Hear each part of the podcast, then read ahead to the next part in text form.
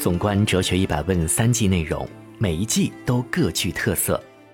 第一季从古希腊到黑格尔，带有传统而朴素的思辨色彩。哲学家通过探寻罗格斯，从而完成抽象建构的任务。理性的建构、自我主体性的建构、人与世界关系的建构、人类生存内在秩序的建构。第二季现代西方哲学则表现出多元、绚丽、开放和包容的特征。各哲学流派百花齐放，逐渐显露出反传统形而上学、反本质主义、反基础主义的倾向，但总体而言，其反的力度还不够猛烈，还并未走向极端。到了第三季，后现代西方哲学则体现出极强的反叛性和摧毁性，拒绝同一性，拒绝本质主义，拒绝宏大的叙事，寻求不确定性。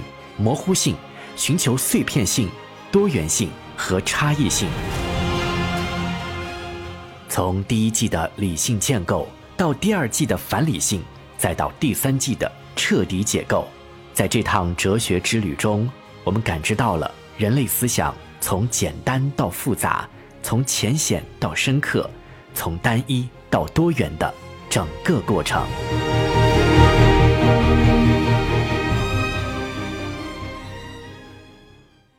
哲学一百问三季学完了，或许你会产生这样的困惑：学习哲学史，我们到底学到了什么？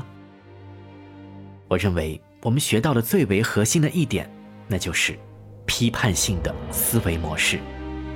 所谓批判，并不是指你遇到问题时对其进行的否定与指责，而是站在理性的角度对问题进行的重新审视，澄清问题的前提。并给出自己的解决方案。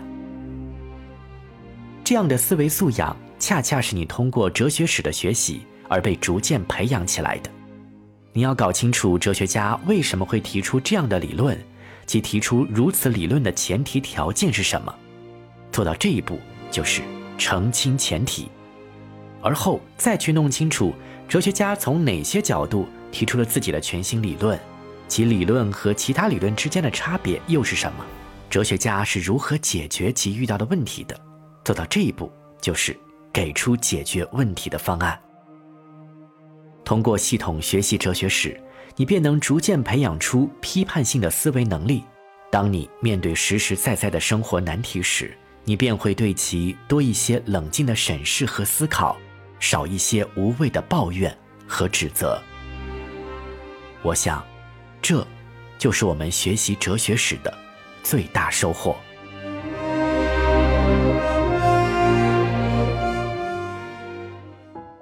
人失意的栖居，是我们第二季图书的主题。这也正是我一直希望通过哲学的阐述，带给大众的审美体验。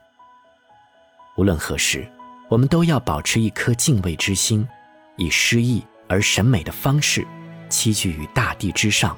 去更好的生活，去做一个果敢、笃定、激情、温和的性情中人。生活的路或许还很坎坷，人生也不能处处顺遂，世界可能还充满着各种荒诞。但无论如何，我们都不要丧失生活的勇气，要以审美的姿态应对生活中的艰难困苦。这。才是一个哲学人应有的生活态度。人生虽然漫长，但也短暂。如何才能在短短几十年的时间里生活的更具品质感呢？我想，开启一趟关于哲学的修行，或许是一个很好的选择。愿每位朋友有哲学相伴的日子，不再孤单，不再害怕。愿生命中的。那朵美丽之花，向你绽放。好了，这一次就跟大家分享到这里，讲了一些我内心中的心里话。感谢在茫茫人海中和你们的遇见，希望哲学一百问能无时不刻滋养着你的心灵，带给你温暖。